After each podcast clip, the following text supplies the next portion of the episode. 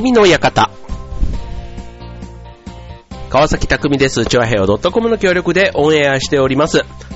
はい、世の中は、お休み中ですか、お盆休みね、えー、取ってらっしゃる方も多いんじゃないかと思いますが、えー、私、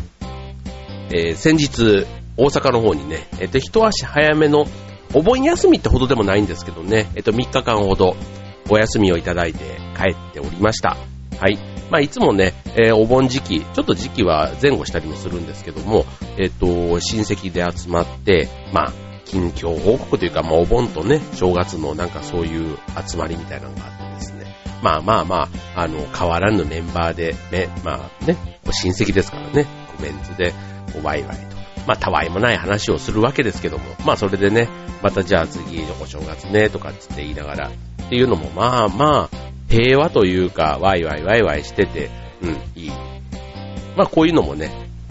いいなと、いつも思うわけですけども。はい。まあ、ほんとね、あの、大阪に帰ってると言いながら、ね、ちょうどこの時期だと、ユニバーサルスタジオ、ね、えっ、と、ちなみにこれ大阪だとユニバですね。はい。こっちだと USJ なんも、はい。まあ、そんな 読み方の違いはいいんですが、えっ、と、そう、そんなところも行ってきたのとかね、こう言われたりするんですが、全然そういうところはね、えー行かずに本当にもう、新大阪に着けば、そこから家まで直、最短距離の電車で、こう、移動するだけっていう、本当ね、なんかよく出張でね、こう地方とか行ったりする人も、なんか例えば札幌に行ってきたとかってね、言うと、えー、札幌いいなとかこう言われたりするんですけど、あのね、する人いるじゃないですか。でもまあ仕事だけだからね、全然もうホテルと、ね、えっと、仕事場の行ったり来たりだけで全然もうなんか観光とかできなかったなんていう、本当ね、あの、それはまああくまで仕事の話だからまあそれでそっかなんて言って終わっちゃうわけですけども、ね、プライベートで帰っていても、なかなかね、本当目的というか、ここを行きたいっていうのをね、あらかじめ決めておかないと、短い、まあその3日間っていう中で言うとね、どうしてもね、親戚とかと会ってると、あっという間に時間が過ぎて、うん、っていうそんな感じでしたが、はい。まあそれはそれでね、あの、まあ定期的に大阪に帰ることがあるので、うん、まあ次帰った時はね、計画的にこんなとこ行こう、あんなとこ行こうなんていう風にやれるのが、まあまあまあ、あの、実家がある強みなのかななんてね、その滅多に行かないところだとどうしても欲張ってじゃないけども、例えばね、有名どころだとか、なんかその時のね、旬のイベントなんかをぜひ体験したいとかなってしまいますけども、まあそこはね、たまたま、まあこれからも多分ね、えー、帰り続けるであろう土地ということで、まあでもね、20年、あの、離れて20年経ちますと、はい、もう大阪もすっかり様変わりしていまして、うん、もうなんか、こう、どっかね、えー、新しいとこ行くにしても、もう、大阪駅は代わりの、ね、いろんなものが、ね、安倍のハルカスなんていうね、えー日本で一番高いビルというかね、えーができたりとか、もういろいろもうなんか様変わりしていますから、なんか行くにしても、一つ何かも、あの、情報誌なんかを見たりとか、うん。今逆に何を見ておけばいいのかなっていうのもね、本当もう大阪出身でありながらも全然ついていけない。まあ、かといってね、こっちに20年いるって言っても、その関東、東京の旬なスポットをどんだけ詳しく知ってるのって言ったらね、意外とね、あの、例えば銀座とか、あの、地域って言っても銀座から、なあ、どこだろう。やっぱりなんか、千葉の方なのかなうん。もう東京って言ったらね、もうほんと、銀座から向こう、あの、品川、新、まあ、新橋わかるな。新橋、銀座ぐらいまでうん。だ品川、渋谷、新宿、池袋とかになってくると、もう全然ほとんど僕行かないんで、なんか、もう、新しいなんだか古いんだか、なんだかっていうか、ね、こう、大きなね、なんか施設ができたっていうと、そこには興味があるんですけど、なかなかね、足も運ばなかったりするんで、まあ、ある意味ね、東京来ただけでもちょっと観光気分になるっていうのは正直ありますね。うん。東京タワーとかもね、もうなんか、たまーに近くを通るとこ時があるんですけど、それでもやっぱりね、見上げておおって思ったりしますし、スカイツリーもね、まあ、遠目にいつも見えますけども、やっぱり近くに行けばおおって思ったりするのと一緒で、まあ、それ大阪に住んでても通天閣見たらおおって思ってたのと同じかなと思えば、まあ、うん。まあ、そうは、家考えたらね、まあ、海外行ったりするのもいいですけども、まあ、意外と近場でもね、こう、それこそ近所でもね、こう、いつも車で通ってるところは歩いてみると、意外と発見があったりするじゃないですか。うん。意外とそういうものかもしれないですね。うん、自転車で行く、さらに歩いてみるっていうとね、ほんと、あ、こんなところにこんな店があったんだとかね、いろんな発見があるように、うん、まあ、旅っていうくくりをね、どの単位で見るかですけども、まあ、ほんとね、海外旅行から、ね、電車で行く旅、車で行く旅、ね、えー、泊まりの旅、日帰りの旅、ね、いろいろあるわけですけども、えっ、ー、と、まあ、そういうね、旅をする上でのコツ、えー、今日はお送りしたいと思います。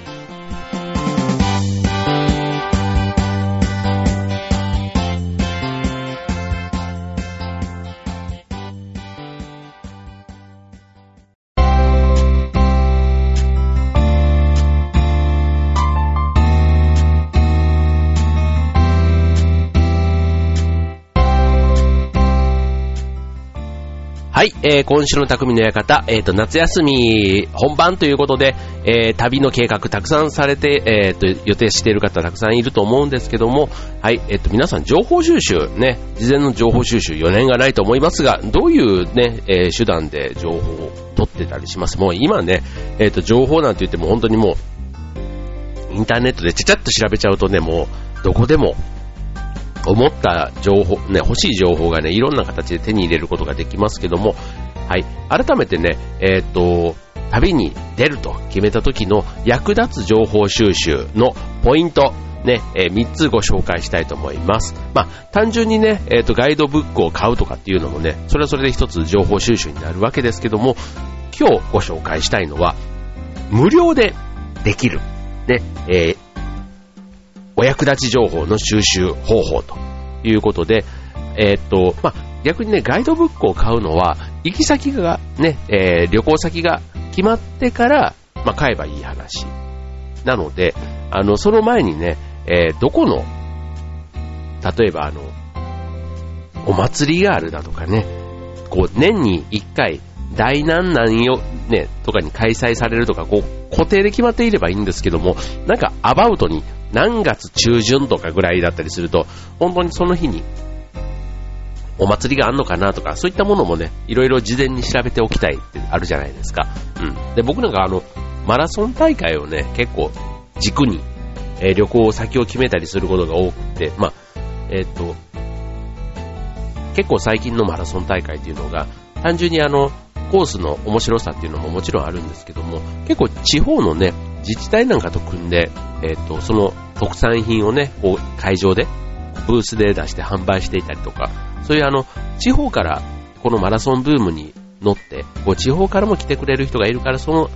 タイミングで地域もアピールしたいと。ね、そういったところもあったりするので、結構あのマラソンに行ったつもりが、意外と地域のね、お土産だとか、なんかそういう人との触れ合いなんかがあって、うん、そんなのも一緒に思い出になったりっていうのが、うん、いいななんて思うんですけども、まずポイントの一つ目。えー、そこで僕がよく使う手段ですけども、自治体を利用する。ね、自治体のホームページ。えっ、と、今ね、えっ、と、日本の、えー、施策で観光に力を入れ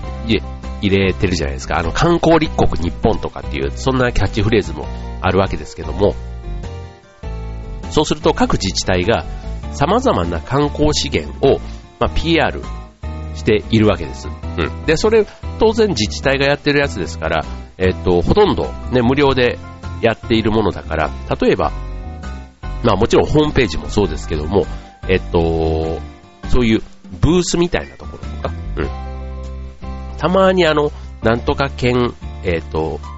フェアとかね、なんかそういうあの物産展とか、ね、ああいったものとかやってたりすると、その横に結構チラシというかパンフレットとかね、えっ、ー、と、たくさんあると思うんですけども、うん。まずあの、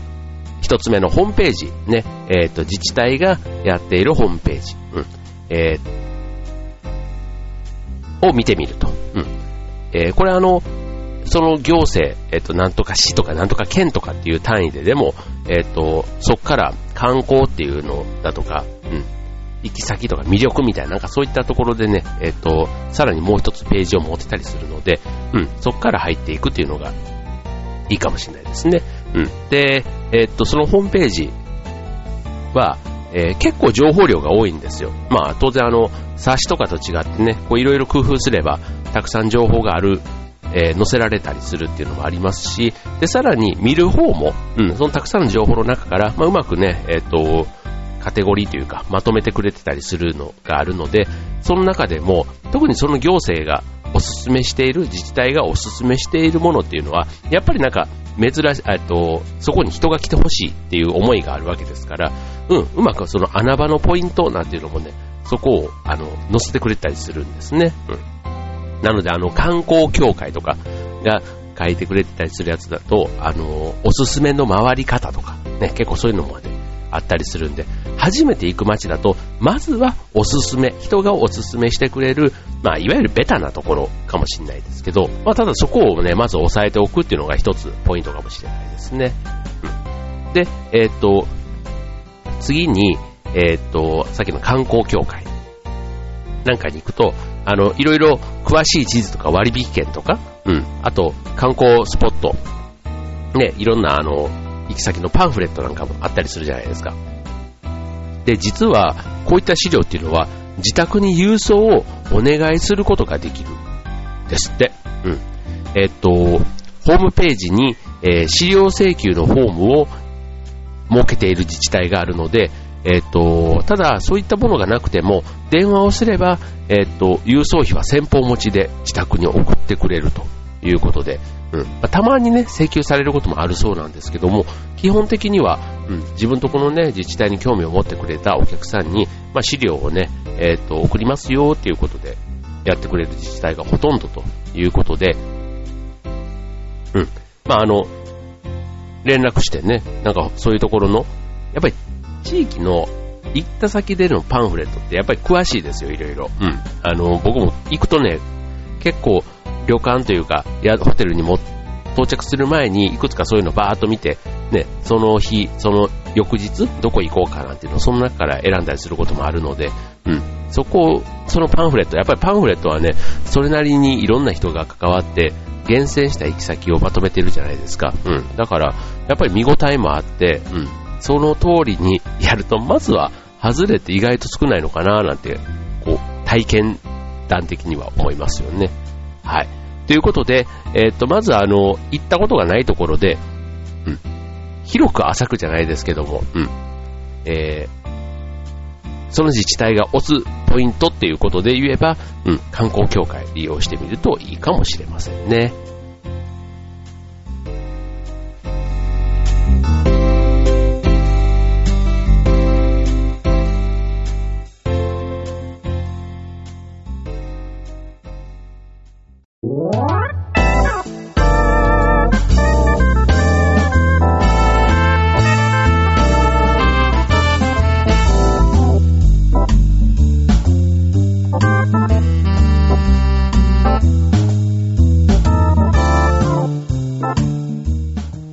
はい、えー、今週の匠の館は、えー、旅に出る時の情報収集、役立つポイントということで、えー、二つ目、お送りいたします。はい。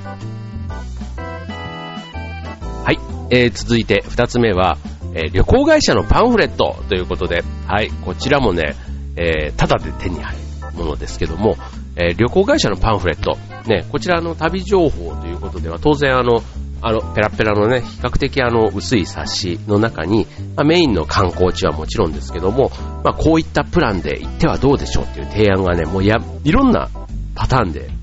入れてくれてるわけです。あの、初めて行く人から、ね、二度三度、ね、もう、ある意味、もう行き慣れた人のね、いろんなパターンがあって、当然あの、行き慣れた人だったりすると、その、ホテルというよりは、まあ、ホテルは最低限、うん、なんかこういうところの条件があって、もういろんなパターンがあったりするんで、うん、ある意味旅行会社が組んでいるところを、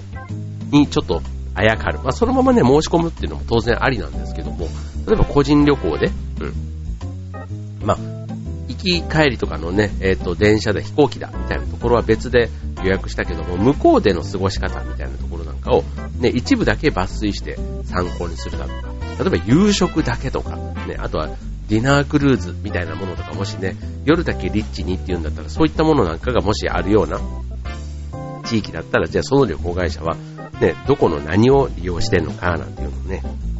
見てみたりすると、うん、あ、これだったら日本の旅行会社も使って安心っていうことがもうあらかじめ保証としてわかるじゃないですか。うん。まあ、なので、その旅行会社のパンフレットっていうのはね、ほんとね、えっと、いろんな会社の JTB から近畿、日本ツーリストから日本旅行からこうね、いろいろバーッと集めてみて、それを見比べてみたりすると、うん、それも、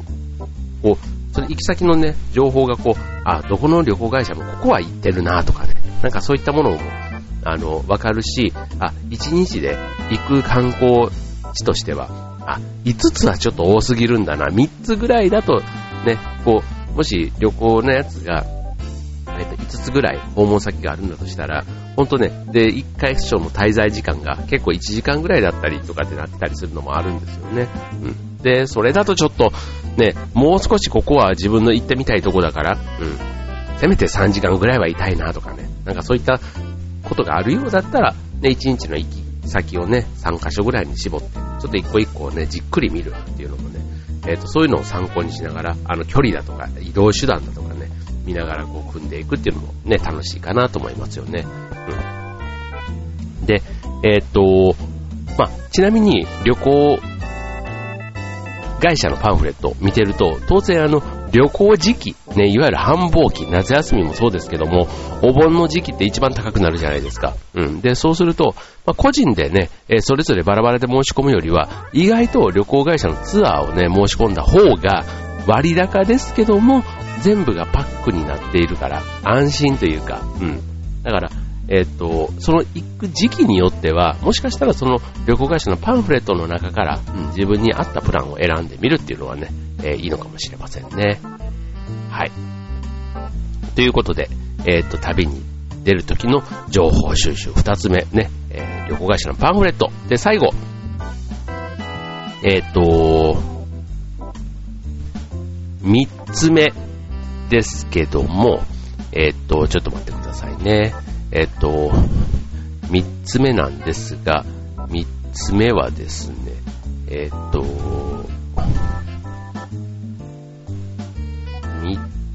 つ目は、あ、そうそうそうそうそう、口コミですね。はい。口コミ、あの、旅行会社のあの口コミではなくて、えっと、旅行サイト、うん。なんだっけ、えっと、トリップアドバイザーとか、ね、ああいったものなんかはもう今、結構、ホテルだとか、ね、旅先の一個一個いろんな人がいろんな形で口コミをしてくれているので、もうホテル選びはね、このトリップアドバイザーっていうのをね、ベタですけども、いつも見てるんですね。はい。で、えっ、と、宿の口コミ情報ももちろんですけども、本当旅行全般のね、えー、口コミ投稿サイトなんていうのもあったりするので、えっ、と、さっきのトリップアドバイザー以外の旅行の口コミサイト、フォートラベルっていうね、そういったサイトもあったりするみたいですけども、いわゆるあの旅行日記、ね、旅行記みたいなあのブログ風なあの発信の仕方もあれば、まあそれぞれの行き先だとか、そこであれが良かった、これが良かったっていうのを、まあ、みんなが書き込んでもらくれ、えー、書き込んでいるものを、えっ、ー、と、ワード検索なんかをしてね、えー、好きなポイントだけで、えー、口コミをチェックできるというものですね。うん。で、当然あの、有名な観光地、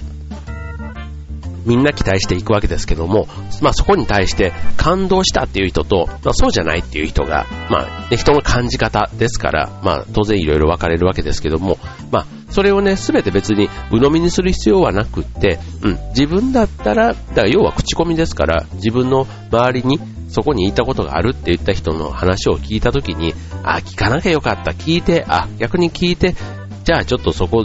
の生き方というか、回り方とか、ね。例えばあの、普通にブラッと行っただけだったら全然よくわかんなかったけども、そこにある、えっ、ー、と、観光ガイドさんとか、うん。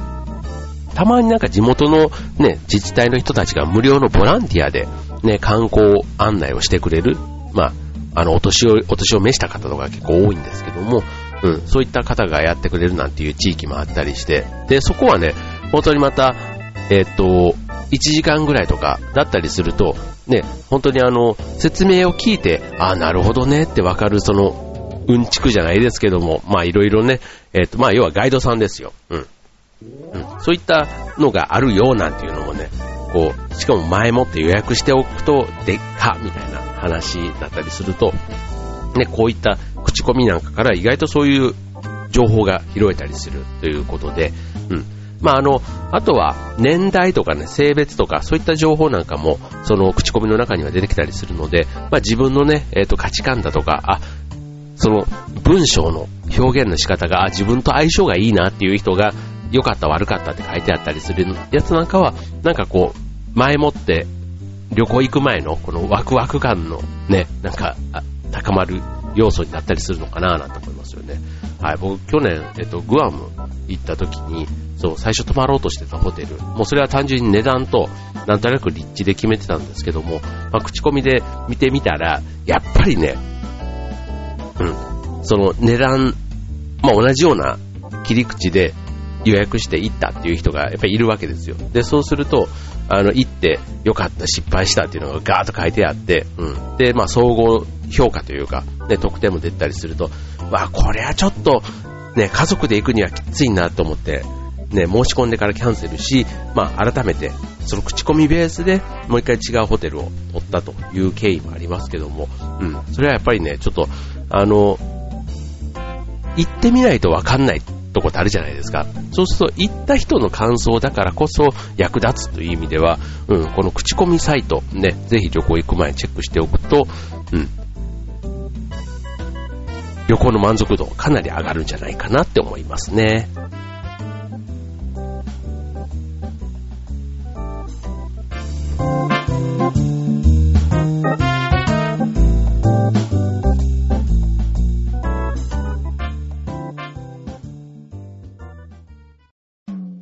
は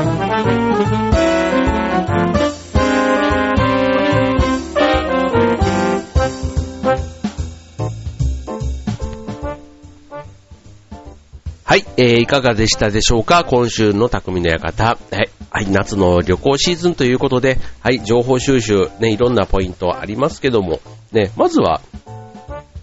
自宅で、あと、ね、移動中でもスマホなんかでね、いくらでも情報収集ができます。ね、その中では、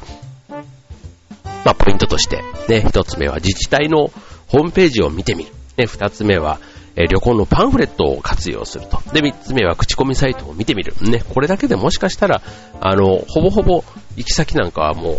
網羅。というか、えー、行きたい行き先の主要な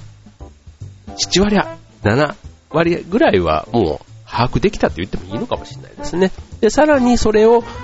全体としてまとまっているガイドマップを、ガイドブックをね、一冊購入して、まあ、ちょっと